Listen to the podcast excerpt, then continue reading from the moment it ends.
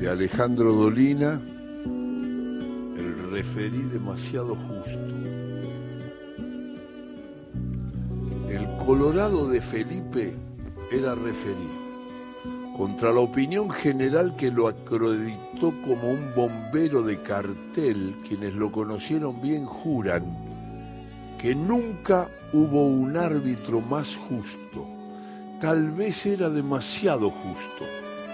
De Felipe no solo evaluaba las jugadas para ver si sancionaba alguna infracción, sopesaba también las condiciones morales de los jugadores involucrados, sus historias personales, sus merecimientos deportivos y espirituales.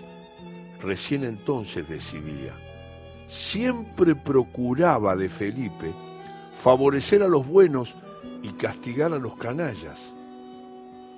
Jamás iba a cobrarle un penal a un defensor decente y honrado, ni aunque el hombre tomara la pelota con las dos manos. En cambio, los jugadores malos, pérfidos, holgazanes o alcahuetes eran penados a cada intervención.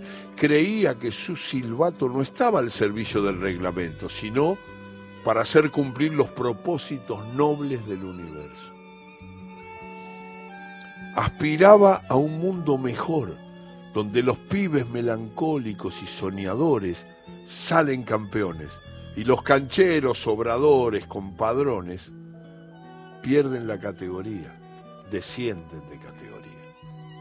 Parece increíble, sin embargo, todos hemos conocido árbitros de locura inversa, amigos o lacayos de los sobradores, por temor a ser sus víctimas, inflexibles con los débiles y condescendientes con los matones.